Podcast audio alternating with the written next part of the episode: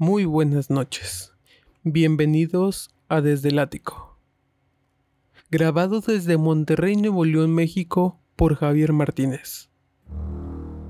En nuestro podcast número 2 tendremos la leyenda de la Llorona.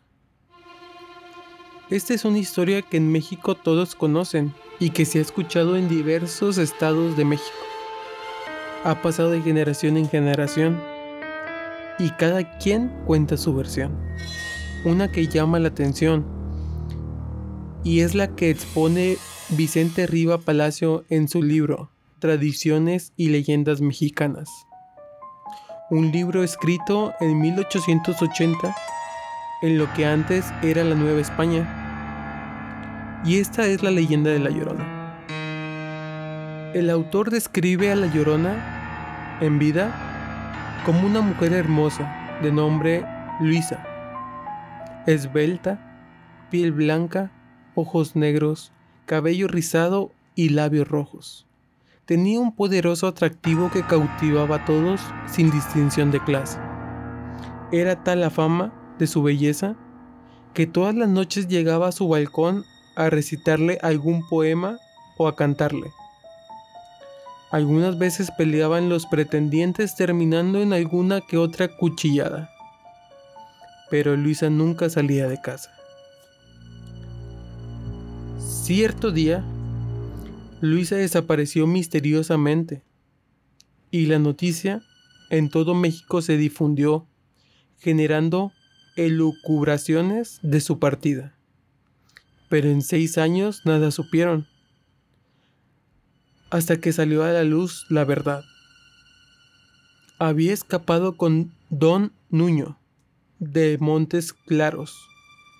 Decía que por ser un amor bastardo no aceptado, la escondió en un lugar apartado.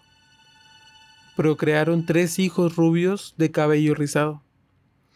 Pero el amor de don Muño fue cesado y ya no le importaba llegar a casa a ver a Luisa y a sus pequeños hijos. Luisa cada vez estaba más triste y deprimida. Su intención la hizo salir un día en la noche para buscar a don Nuño. Llegó a la casa de este y encontró una gran fiesta. Preguntó a un lacayo cuál era el motivo del festejo quien alegremente contestó que estaba celebrando la boda de Don Nuño. Luisa contempló una escena terrible para ella. Don Nuño, con su nueva esposa entrelazados de las manos, jurándose amor eterno, como ellos en tiempos pasados. Se quedó inmóvil y con la rabia por dentro literalmente se volvió loca. Salió corriendo de la casa de Nuño hasta llegar a la suya, en la cual tomó un cuchillo y se dirigió a la recámara donde dormían sus tres pequeños. Y sin más, reparó y les quitó la vida. Agarró un manto ensangrentado y salió a las calles lamentando su muerte. Riva Palacio señala que Luisa, con rostro desencajado, fue cortejada por gente de la iglesia y el pueblo enojado que esperaba una sentencia ante atroz asesinato.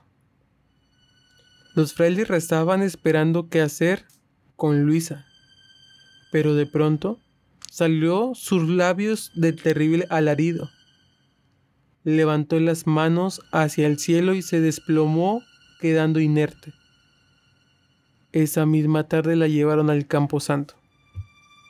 Y desde entonces, en la noche se ha escuchado el grito de la llorona, que es Luisa y anda penando, sin hallar para su alma un momento de descanso. Desde hace 300 años. En diversos estados de la República Mexicana se ha escuchado sobre la leyenda de la Llorona, pero aún así no sabemos específicamente dónde inició, en qué estado de México fue. Así que ahorita estás en tu casa y no sabemos si fue cerca de tu casa. Espera no dormir muy tranquilo el día de hoy. Espero que estés teniendo una excelente noche. Duerme si puedes dormir. Nos vemos en el siguiente podcast. Buenas noches.